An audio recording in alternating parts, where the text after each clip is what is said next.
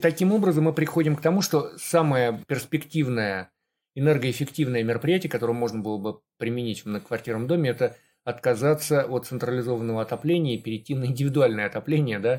Замена лифтового оборудования. Хоть это и заявлено, что это одно из э, энергосберегающих мероприятий, но на самом деле мы встречали э, и еще чаще встречаем сейчас, а когда старые лифты по мощности и потреблению электроэнергии гораздо меньше, чем э, новые лифты. Они, конечно, тоже энергосберегающие, но в советские времена, видимо, тоже умели хорошо делать. Но это четко прописано в правилах управления, где им вменено в обязанность ежегодно при предложении собственникам помещений планов текущего ремонта предусматривать мероприятия по энергосбережению и энергоэффективности. А, инициативу-то в этом направлении держат у нас как раз те организации, которые выполняют эти виды ремонтов. То есть это элемент продаж, они показывают, рассказывают, вывозят на объект, показывают, платежка вот была, вот мы поставили там автоматику, вот стало, вот здесь плачущие радостные дети, а, вот здесь довольный председатель ТСЖ, которого носит на руках, потому что стали люди меньше, меньше платить, да. да. Есть для этого все, но тут, наверное, важен вопрос понимания этих процессов э, самими жителями, в первую да, очередь. Да, вот давай разберем, а почему не делают? Каков алгоритм? Да, мог бы быть, или самый распространенный алгоритм, я так понимаю, что их несколько. Вот э, с чего начать, э, как подступиться, что посоветовать, какие шаги?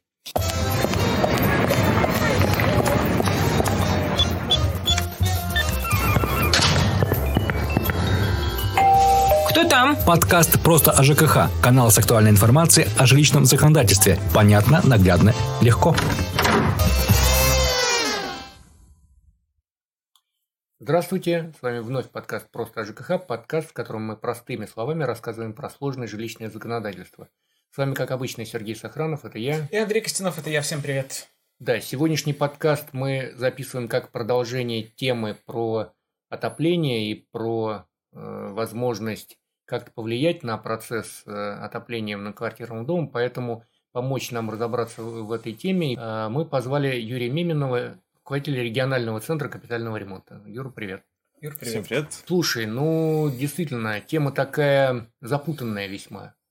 Да, вроде как э, за отопление платит каждый, да, и хотел бы, чтобы э, вот эта вот строчка у него была меньше, а все-таки это второй по величине платеж в наших платежных документах после содержания и ремонта. Да? И если с содержанием на квартирном доме вроде все понятно, потому что это целый перечень работ, которые должна делать управляющая компания, это и уборка, и вообще обслуживание многоквартирного дома, и текущий ремонт сюда же да, входит, то почему у нас отопление такое дорогое, совершенно непонятно. Вот ты можешь мне сказать, Почему у нас отопление такое дорогое? Начнем с того, э, что стоимость отопления, вернее, цена за отопление, тариф, э, это государственное регулирование подлежит. Эм, защищается тариф в каждом регионе самостоятельной ресурсоснабжающей организации. Э, для того, чтобы защитить ресурсоснабжающая организация, любая, там от крупного города до мелкого, подает инвестиционную программу свою, тарифное дело в, в региональную службу по тарифам, либо там иной функциональный орган а, исполнительной власти региона, а, и в котором, по сути, это рассказывает, значит, э, какие эксплуатационные затраты будут э, необходимы для того, чтобы предоставить, собственно, это тепло, донести этот ресурс, если производит, то какие затраты на производство этого ресурса, ну и а, инвестиционная составляющая, так называемая, которая направляется, должна, по крайней мере, направляться именно на модернизацию коммунальной инфраструктуры, на замену а, именно не ремонты, а именно замену, обновление своего парка, своего состава инфраструктуры, которая есть либо в аренде, либо в концессии, либо в собственности у этой ресурсоснабжающей организации. Ну, принципе, для того, чтобы согреть э, огромное количество воды, да, требуется огромное количество тепла и соответствующего топлива. Здесь, конечно, тоже очень все зависит от того, э, какое топливо используется. Газ самый дешевый, да, на сегодняшний момент. Используются до сих пор там мазутные там источники. Торф. Э, торф, да, там угольные еще до сих пор есть. Некоторые дровами отапливают. дрова. Да, и есть, есть в маленьких поселениях Едыки. Значит, какой у нас еще момент? Донести, да, это тепло до а, самого многоквартирного дома, там, либо до распределяющего там, квартального устройства под названием центральный тепловой пункт.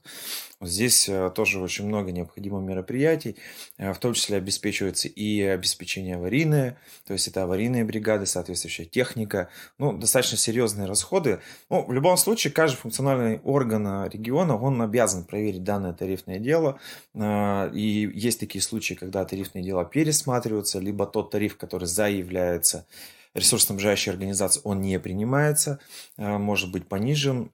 Ну, в принципе, в Пермском крае, это, наверное, все слышали, да, у нас был неоднократный пересмотр теплового тарифа. Да, удовольствие дорогое, от этого никуда не деться, а, но, в принципе, приходится с этим ну, жить. Ну, плюс расстояние наше. Да, и... да, у нас же ТЭЦы строились для чего? Для обогрева, для обогрева какого-то завода, потом завод работать перестал, а Э, дома и городок, который строился для обеспечения этого завода, находится в 20 километрах. И вот э, Пожалуйста, да. Да, есть такой момент. Еще кроме этого у нас есть э, теплоэлектроцентрали, как раз, которые вырабатывают электричество для вот этих там предприятий, mm-hmm. в том числе градообразующих.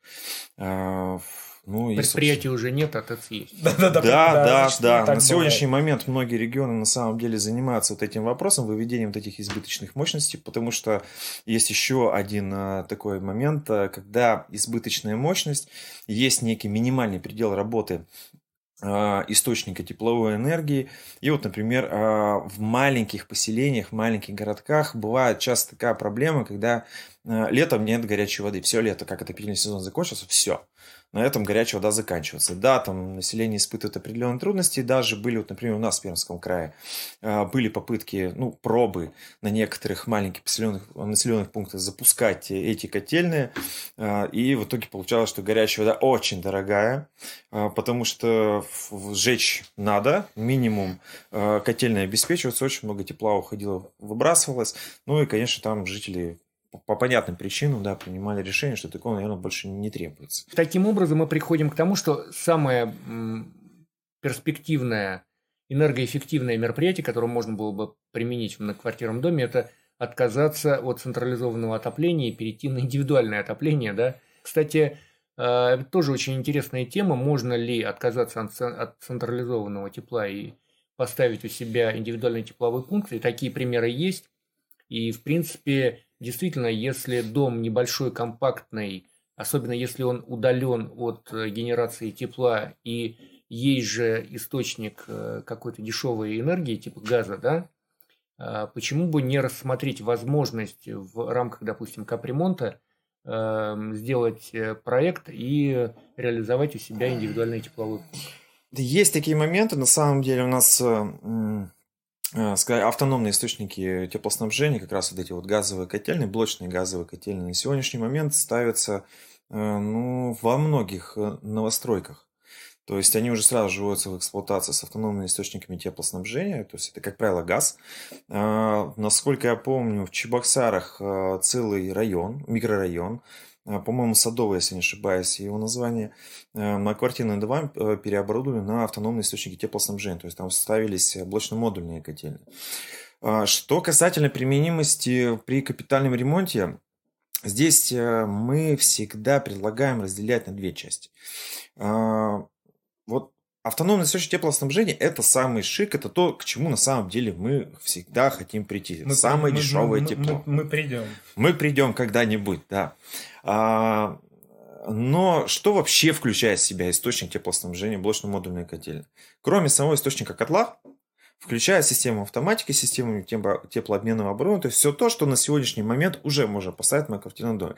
Вот здесь как раз применимость капитального ремонта, именно энергоэффективного капитального ремонта с элементами даже энергосбережения, она вполне подходит. И капитальным ремонтом, законодательством о капитальном ремонте это не запрещается, это наоборот даже, наверное, вперед.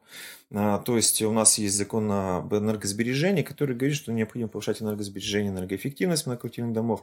И вот это одно из первых мероприятий. То есть мы можем за счет капитального ремонта выполнить э, э, модернизацию своей э, инфраструктуры на квартирном доме, то есть поставить автоматизацию управления системой отопления и уже начать экономить в многоквартирном доме, при том, что мы до сих пор централизованным сетям подключены. А, если нам повезет, если у нас хватит денег, мы можем провести реконструкцию своей системы теплоснабжения и горячего водоснабжения перейти на независимую схему теплоснабжения, то есть готовить и тепло, и горячую воду уже внутри своего дома, что еще удешевляет процесс и единицу коммунального ресурса. А, ну, а после того, как мы а, подготовили все эти мероприятия, вот тогда мы уже можем задуматься о том, что поставить как раз вот этот вот котел. Это будет в разы дешевле. А, на вскидку блочно-модульная котельная от котла отличается примерно там раз в 6, наверное, по стоимости. Потому что блочно-модульное это готовое решение. Здесь остается важен один вопрос. Сколько будет стоить подключение газа? Потому что на, на квартирные дома, на автономные источники теплоснабжения фасад, фасадный газ низкого давления и фасадный газопровод не подходящий, то есть по квотам он не подходит. А, поэтому здесь как минимум должен быть газ среднего давления. То есть мы, соответственно, должны будем обратиться а, в газораспределительную компанию. Они, а, они посчитают они нам проект. посчитают проект, да, скажут нам, сколько это будет стоить и уверяют, что подключение строительства сети до нашего многоквартирного дома будет стоить ну, значительно дороже, чем э, автономный источник теплоснабжения сам. А, но я думаю, что в конце концов этот вопрос решится. То есть, в принципе, сейчас э, газовики в частные дома подключают, да, то есть э, до, до, до, забора. до, да, до забора, до территории владения. Ну, я думаю, что мы и к этому придем. А, и так мы прорабатывали неоднократно вопрос и у себя в городе Перми. Этот, очень многие на самом деле на картинные дома желают, бы, да. желают поставить все это но вопрос все-таки, да, по цене. Вообще странно, да? То есть ты хочешь покупать ресурс, и еще за то, чтобы тебе потом покупать ресурс, ты еще должен э, за, за проект заплатить денег. Ну, увы, я. Кто что охраняет, тот то имеет. Да, да. Слушай, а давай все-таки разделим вот эти два понятия. Энергосбережение и энергоэффективность. Это же не одно и то же, да? То есть вот э, если э, у меня на фасаде дома появилась табличка с классом энергоэффективности. Ну, например, я живу в старом доме, у меня класс энергоэффективности Е. Да, а рядом стоит новостройка, там класс энергоэффективности Б. Э, означает ли это, что в доме э, с более высоким энергетическим классом теплее, чем в моем? Да, это должно означать именно это. А, и это в части энергоэффективности. То есть э, именно сколько у тебя тепла получается за счет э, тех же самых параметров, которые у тебя приходят. За счет того же самого количества тепла. А, а энергосбережение – это уже сколько тебе необходимо тепла для обеспечения комфортных условий проживания в, твоей, в твоем жилом помещении. То есть, по То есть условно говоря, э, с классом энергоэффективности B дом потребляет тепла меньше, Э, отапливая с теми же самыми заданными параметрами, ну, например, в квартире 18 и 20 да, градусов Цельсия, э, потребляет тепла меньше, чем мой дом с более низким классом да, эффективности. Да, да. Угу, понятно. Давай тогда перечислим, что это за э, такие мероприятия по энергосбережению. Самое первое, с чего мы всегда начинаем, это автоматизация управления э, системой отопления. То есть э, в автоматическом режиме а, осуществляется перекрытие либо открытие подачи, то есть и исключает избыточное потребление а, тепла. Это первое мероприятие, которое сэкономит нам фактически деньги. А, потому что будут э, исключать перетопы. Особенно это чувствуется в осенний период и весенний период, когда у нас там температура скачет. Либо, ну, как вот, например, прошлая зима, да, была такая, то теплая, то холодная. Ну, не знаю, как в Москве, но у нас-то точно там ну, было, пол, было пол зимы там в курточках да, ходили. Причем, да, там сегодня плюс 2, а завтра тебе минус 17. Да, то есть э, почему вообще это необходимо? Потому что у нас есть централизованная система теплоснабжения, задача этой централизованной сети отопить там весь этот город, либо весь этот квартал. Поэтому э, тепла приходит на вот эту сеть ровно столько, столько необходимо для э, протопа каждого на квартирного дома, каждой квартиры в этом на квартирном доме. Как близко стоящего так и далеко стоящую, да. То есть задача дотянуть 18-20 градусов до самой последней квартиры, самой дальней от источника тепла. То есть либо э, котельная, либо ЦТП. Вот. А дальше мы занимаемся а, утеплением наших основных э, систем инженерных тепловых. То есть это у нас э, горячее водоснабжение и система отопления. То есть основная потеря идет на лежанках. То есть э, лежанки у нас, как правило, отопление, которое проходит в подвале, либо на чердаке, они, если дом старый, без изоляции, либо изоляция уже давным-давно повреждена. А, поэтому ну и плюс еще мы учитываем состояние трубы и вообще состояние эксплуатации. То есть были промывки, не были соответствующие промывки, подготовки. Вот, то есть либо мы приходим к решению о том, что мы меняем эту лежанку и утепляем, либо мы ее просто утепляем. Значит, что касательно горячей воды, аналогичные мероприятия. А, ну, а, если нам повезло, мы а, делаем реконструкцию и готовим ресурс все у нас, то есть ставим теплообменное оборудование в наш многоквартирный дом. Но, в принципе, сейчас небольшой, и в любой дом спокойно влазит. Даже есть такие проекты, которые теплообменники ставятся на лестничной клетке, и они чуть больше, чем труба. То есть э, вполне в каждый дом это может зайти. Дальше мы работаем с нашим фасадом. Фасад это окна, в местах общего пользования. А, это межпанельные швы в случае, если на квартирный дом у нас панельный, то здесь очень качественно нужно, нужно очень внимательно а, следить за тем, чтобы качественно был выполнен ремонт межпанельных швов. Там тоже очень на самом деле много тонкостей. Если у нас дом кирпичный, либо мы уже говорим о панельном доме, в котором, в принципе, проблемы с Э, с, меж, э, с межпанельными швами решены, либо мы планируем решить, и у нас много денег, мы можем прийти к утеплению фасада. То есть вот сейчас все новостройки по требованиям а, строительным при вводе в эксплуатацию и проектируются они таким образом, что фасад изначально утеплен, у него есть утеплитель. Либо это навесной вентилируемый фасад, либо это технология так называемого мокрого фасада, когда есть утеплитель однозначно при любой технологии, а, но при навесном вентилируемом фасаде там есть а, там несколько буквально там сантиметров воздушной прослойки и закрывается либо плитами, либо профнастилом. А, при мокром фасаде этот утеплитель у нас заштукатуривается. А, либо есть еще третий вариант, когда между, а, между газо, газобетонной стеной прокладывается утеплитель, да, и обделывается все это дело фасадным кирпичом. Ну, честно говоря, мое отношение, например, к последней технологии такое очень скептическое, потому что мы в своей практике встречали очень много моментов, когда... Этот... там возникает. Да, и фасад у нас сыпется, и утеплитель mm-hmm. используется некачественный. Там а есть... где-то его вообще и нет. Где-то да, где-то фуфайки мы можем находить. Но вот так, э, в таком случае у нас а, бывает, что буквально 3-4 сезона и все, утеплитель, вот уже даже смотришь там на тепловизор, утеплитель он уже весь внизу уже лежит, там 9-этажный, 10-этажный дом, а утеплителя нет, соответственно, квартиры промерзают. Что касательно а, крыши, да, то есть мы можем а, утеплять крышу, но опять же это тоже не везде возможно. Есть у нас такие крыши, которые неразборный и там, возможно, капитальный ремонт только в объемах реконструкции. Но это тоже дичайших денег стоит. А, ну, тут нужно, конечно, естественно, все это с умом нужно к этому подходить.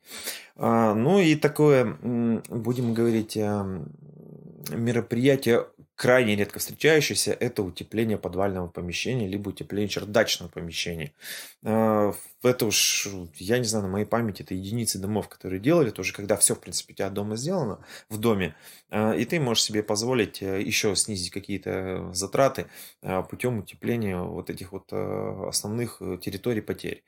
Что касательно электричества. Здесь мы работаем в первую очередь с а, приборами освещения в местах общего пользования, в подвальных помещениях, в чердачных помещениях. То есть мы меняем лампы накаливания на светодиодные, где-то с датчиками присутствия, где-то без датчиков присутствия.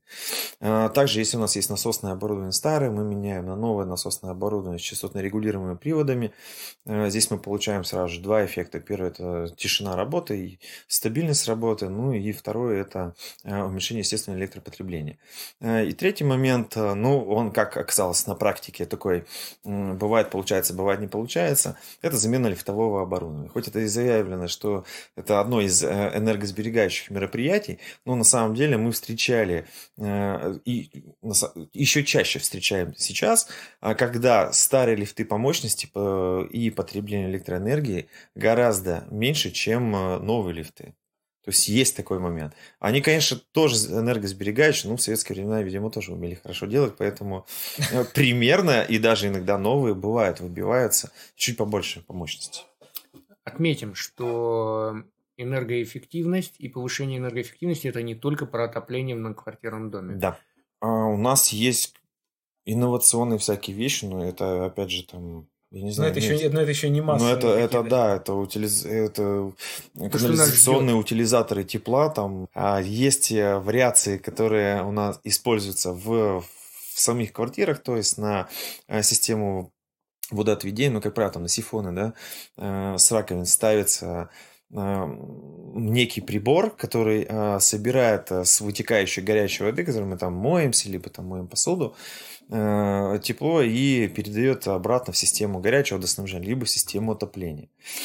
А, есть канализационные утилизаторы тепла общедомовые, там а, ну, примерно принцип такой же, но это крайне редко используемая история, а, и пока в капитальный ремонт не входит. То есть это опять же, возвращаемся к тематике, что давайте сначала разберемся с тем, что у нас десятки лет уже отработал и показал свою эффективность, а потом же мы созреем для более ответственного подхода и более готов, готовности и ну, более инноваций. использования канализационных да, стоков. Да, да, да, да. Там, конечно, тоже есть по объему потребления вот эти там краны с фотоэлементами, там, вот, в, которые в аэропортах, в торговых центрах, да, используются. Ну, честно говоря, такой кранчик э, стоит достаточно серьезных денег, там, буквально там 10-15 тысяч. Ну, с нашей водой я бы не рискнул такое поставить.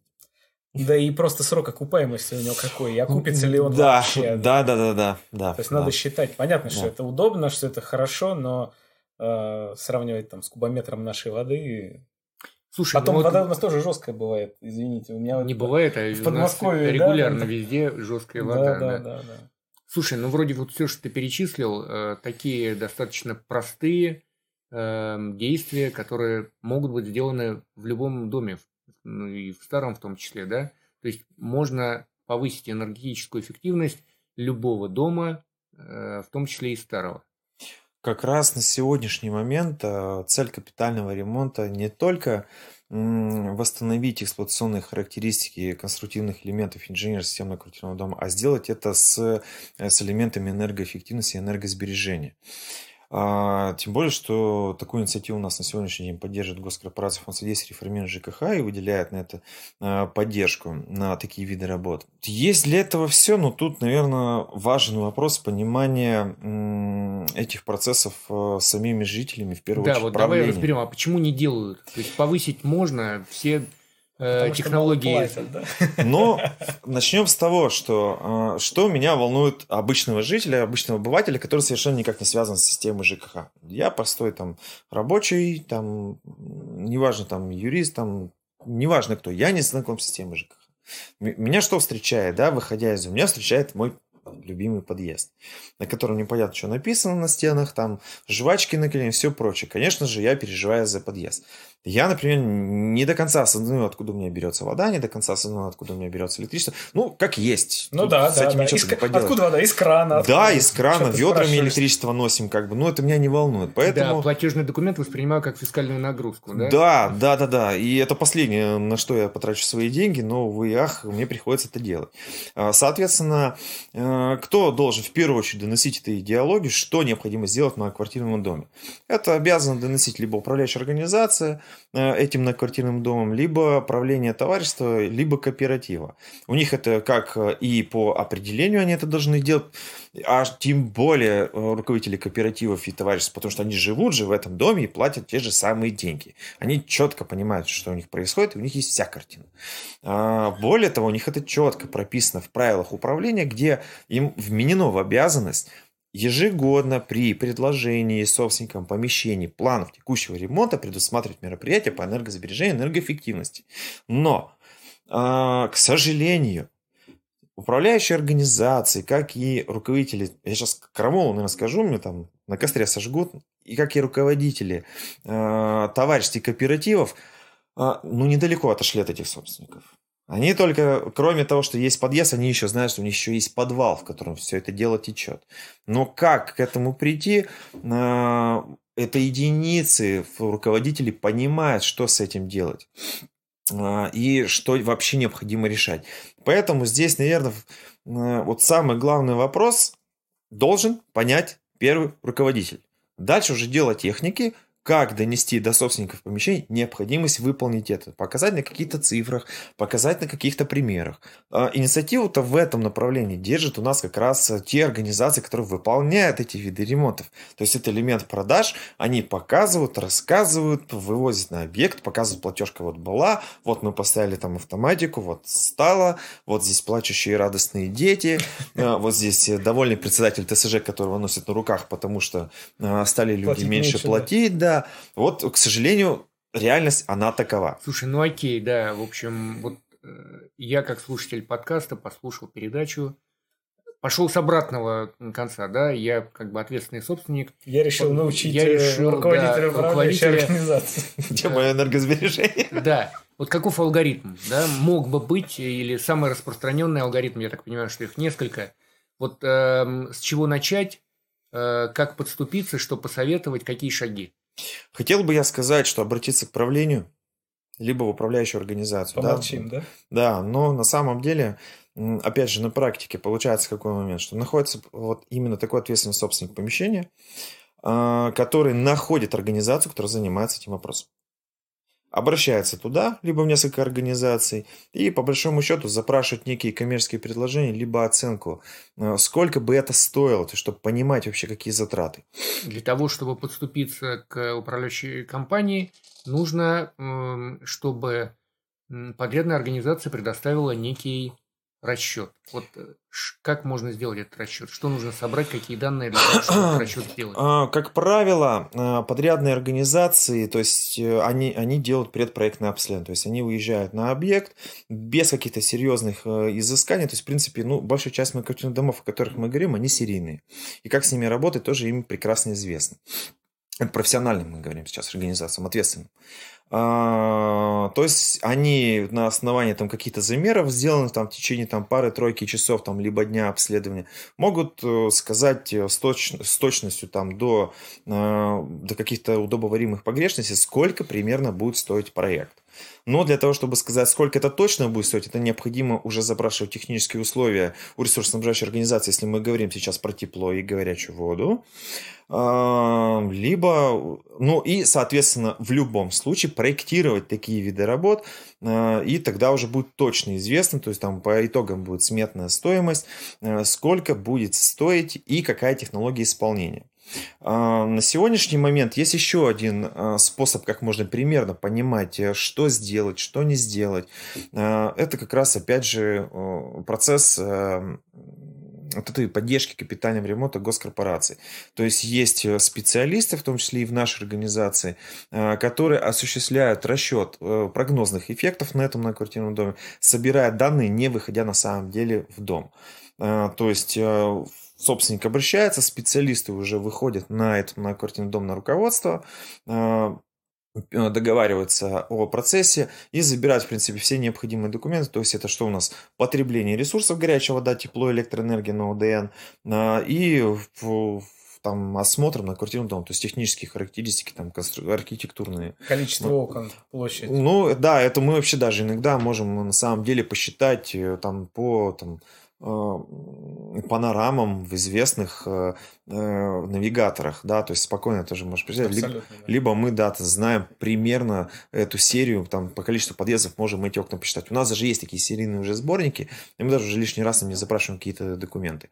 Вот, то есть э, универсальный рецепт, кто хочет из собственников, находит такую организацию, говорит «я хочу», а дальше уже организация, поверьте, вцепится в него мертвой хваткой, а, будет тащить этот дом, найдет этого председателя, найдет этого директора управляющей компании, сами применят свои продажные технологии и, собственно, сделают то самое, нанесут добро. А, ну, как правило, рекомендуется на все это счастье тратить деньги капитального ремонта. Что их солить-то? А, то есть, чем мы дольше ждем, тем, они, тем оборудование дороже становится, а у нас, тем деньги известно, дешевее становятся. Де, да, деньги дешевее становятся. Особенно этот год у нас прекрасно показал, когда у нас э, были случаи, когда организации контрактовались на э, замену там, системы теплоснабжения, там, законтрактовались в начале года, а в середине года, когда отопление включили, собственно, они должны приступать к работам, материалы просто там на 200% да, подорожали. Да, да, и все, очень многие организации попали в этом плане. Вот, поэтому тут э, такой момент. Э, даже когда организации сами ищут те дома, с которыми поработать, основная проблема – это преодолеть вот эту первую преграду. Представителя ТСЖ, которому нужно объяснить, что это такое. Многие даже не знают, не видели в глаза. Но ситуация на самом деле меняется. То есть... Так, хорошо, вот смотри, мы нашли эту организацию – что, скорее всего, она нам предложит? Вот какие, э, как правило, самые распространенные виды работ по повышению энергоэффективности в многоквартирном доме предлагаются? Автоматизация узлов управления системой отопления. Что она позволит сделать в квартирном доме? От чего избавиться? А, от перетопов, от избытка тепла, то есть за который мы все равно будем вынуждены платить и открывать окна. А, в данном случае эта система нам обеспечит два момента. Первый момент – уберет избыточные платежи, снизит саму платежку. А второй момент – обеспечит качественное предоставление коммунальной услуги в каждой квартире. Потому что эффект э, энергоэффективности никто не отменял. То есть это первое, на что направлена система. А, то есть там есть циркуляционные насосы, которые нас протягивают, и каждая квартира, она уже, если даже и имела проблемы, она при при грамотном а, монтаже, при грамотном проектировании и при грамотной пусконаладке, она э, от этих проблем избавится. Значит, э, а энергосбережение, это уже, собственно, когда у нас все будет хорошо в квартирах, тут уже у нас наступает уборка этих избытков. А, второе распространенная, распространенная работа – это фасадные работы. То есть это, опять же, э, капитальный ремонт межпанельных швов. Ну и, конечно же, окна в местах общего пользования. Это вообще святое. Ну, вот три основных мероприятия, которые на сегодняшний момент используются. А какой процент экономии в деньгах можно получить, применив вот эти технологии? А, Все зависит от того набора мероприятий, которые мы будем использовать при капитальном ремонте. То есть, э, если мы какое-то будем одно мероприятие ставить, например, мы там будем начинать с автоматики, да, то мы будем говорить э, в первую очередь где-то процентов там, э, ну, в среднем это будет где-то процентов ну, 10-15 в среднем. Автоматика что делает? Автоматика регулирует а, убирает избытки тепла. Перетопы, недотопы. Перетопы, недотопы, да. Ну, перетоп, с перетопами в основном отрабатывают, а, если мы про финансы uh-huh. сейчас говорим. Если мы а, комплекс мероприятий выполняем, то у нас получается энергетический эффект. Например, мы сделали систему автоматики, мы утеплили фасад, мы поменяли окна, то есть у нас тепло стало еще меньше из дома выходить, значит, нам еще надо меньше потреблять. И вот тут уже синергетические эффекты могут достигать там 30-40%. То есть различные ситуации бывают. Но это, еще раз, нет какого-то универсального. То есть каждый дом уникален. Помимо того, что нужно убедить управляющую компанию заняться этими вопросами, придется еще договориться с собственниками. Да? Мы же говорим про капремонт, mm. значит, придется проходить через э, процедуру общего собрания, вот как убедить собственников э, для того, чтобы получить желаемый результат? Из практики, из практики. Вот из практики, такие... да. То есть э, самое первое, это, конечно, сама организация, которая планирует выполнить капитальный ремонт, ну, организация подрядчик. Она, естественно, должна присутствовать на этом собрании, привести какие-то, ну, свое портфолио, да, показать, что действительно это работает, что действительно я делаю это качественно. Потому что вопрос качества на сегодняшний день тоже у собственника стоит очень серьезно. На самом деле не только цены, а, а еще и качество. А второй момент, э, если, например, э, когда мы работаем на квартирном доме, мы всегда говорим о том, что мы будем подавать там заявку, да, делать расчет на поддержку от госкорпорации Фонда содействия реформирования ЖКХ. В данном случае мы стараемся ну, тут все зависит на самом деле от самого там правления, либо управляющей организации, как быстро нам документы дали, стараемся подготовить уже те эффекты, которые мы ожидаем от внедрения этого мероприятия. Конечно, когда ты переходишь и показываешь, что вот, вы сейчас потребляете столько, а будете, по прогнозам от внедрения этих мероприятий, будете потреблять столько. И вот когда вот э, геокалории там тоже написаны, и там и рубли написаны, геокалории меня не интересуют, я ничего не понимаю, да, потому что ведра Абсолютно, типа... Нет, нет, в рублях. А в рублях, рублях у меня там, да, там прямо конкретная дельта, например, там в год будет экономиться по всем ресурсам, по всем видам мероприятий, например, там 1 миллион рублей. Все, вот это другой разговор, да? Вот теперь, теперь, ну, теперь вот понятно, теперь серьезно, да, вообще. Да, да, да, да, да. Слушай, ну не так все просто, да, все вроде в доме согласны.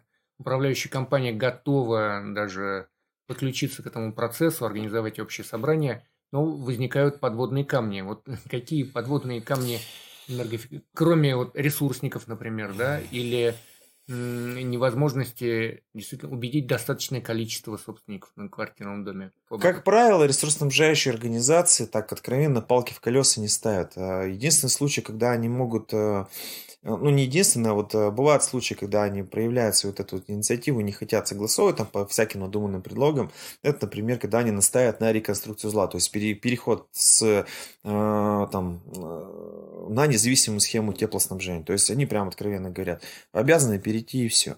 Вот, например, такая история там в Самаре, да, в Самарской области очень распространена. Может э, возмутиться и там по всяким надуманным предлогам не согласовать, либо затянуть согласование э, до момента кипения населения в, в этом многоквартирном доме, э, если э, систему автоматики ставишь на так называемый второй контур, когда у тебя есть квартальное ЦТП и питает там десяток домов, там, либо там несколько домов, и типа там вы мне разбалансируете систему, да, я не собираюсь схему. да, заморачиваться этим вопросом, поэтому что вы мне тут сейчас будете создавать проблемы, э, я вам буду там тут запитать запятая, там точка, и все в таком роде.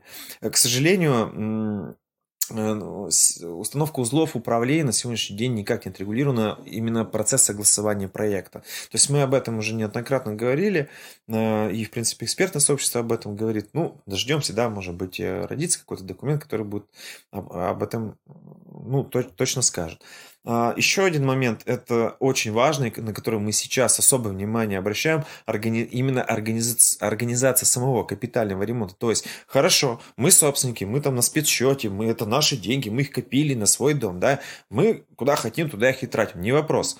Куда хотим, туда и тратим. Но мы должны понимать, что у нас есть такая региональная программа. Региональная программа, наверное, да, по общему правилу создавалась не просто так. То есть она должна нам обеспечить э, своевременный ремонт конкретного какого-то элемента многоквартирного дома.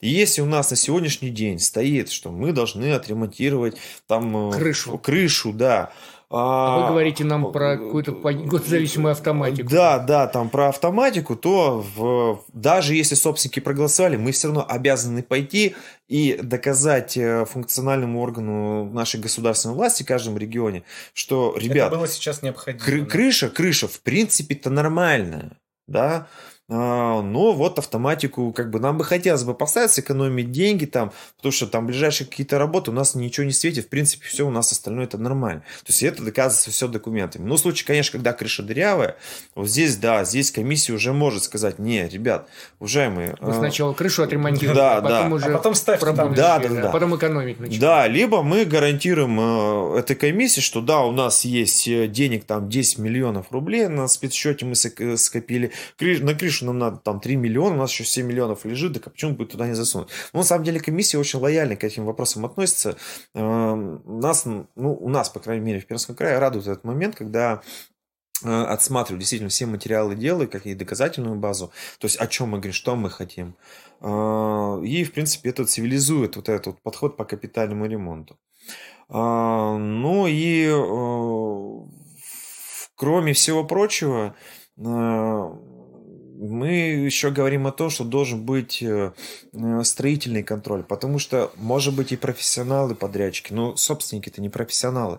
Да, назначают они там человека, там какого-то соседа своего, который должен э, завтра контролировать эти виды работ, но он с ними не знаком. Он такой же там Вася, который там не в курсе, там на рынке торгует условно. А, стройконтроль – это профессиональная организация, берет достаточно небольшие деньги, на самом деле 2,14% от сметной стоимости за качественный контроль а, выполнения капитального ремонта и завозимого оборудования проектируемого. Ну, от миллиона заплатить 21 400 рублей за спокойный сон и за качество, ну, я Не думаю, разговор, что это... Да. Слушай, мне кажется, знаешь, еще про что собственники часто забывают, что мало провести капитальный ремонт, поставить какое-то оборудование, даже самое дорогое – это оборудование потом надо обслуживать. Вот этот момент пост обслуживания, да, пост гарантийного обслуживания, да, он очень важный.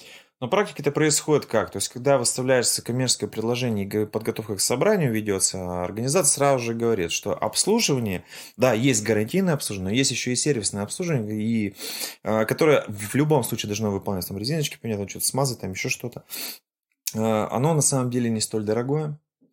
А, условно там за узел управления за один месяц с приборами, учета все вместе, там будет стоить 3 600. Да, там, ну, в месяц? Да, да, да. То есть там... На ну, весь дом? Да. То есть, ну, это вот средняя такая цена, и там по году мы там можем потратить около 40 тысяч рублей за то, сколько мы сэкономим. А, об этом, конечно, нужно сразу же обговаривать. То есть, если об этом э, подрядчик умолчал, то как минимум нужно спросить, как, ми- а как максимум задуматься, а почему молчит. Uh-huh. И э, редко очень случается практика, хотя организации готовы к тому, чтобы обучить конкретного какого-то сотрудника, управляющей организации, либо там этого товарищества, либо кооператива э, по работе с этой системой. Но мы всегда рекомендуем собственникам все-таки, вот кто монтировал, вот как минимум гарантийный срок вот эта организация должна обслуживать ну, эту систему. Разумно. Потому что мало ли что случись, потом не докажешь, кто и что там покрутил, отвертел. Часто случаются случаи. Э, слесарь там приходит, вроде бы обучился, да, вроде бы все понятно. Приходит, что-то кнопочки понажимал какие-то на пульте управления, все, система разбалансировалась, перестала плохо, начала плохо работать, никакой экономии нет, а если это, это минус 30 на улице, там вообще ну, чуть ли не до доходит. Поэтому тут прям, ну, наверное, строгая рекомендация. Кто делал, тот пусть обслужит. Это дополнительная мотивация к тому, что он качественно сделает, потому что он будет знать, что как минимум 5 лет ему с этим возиться. Ну окей, все на сегодня, пожалуй, да. Будем надеяться, что наш выпуск кого-то э, подтолкнет к тому, чтобы задуматься о повышении энергоэффективности своего многоквартирного дома и, возможно, эм, надавить или договориться с своей управляющей компанией э, на производство таких работ.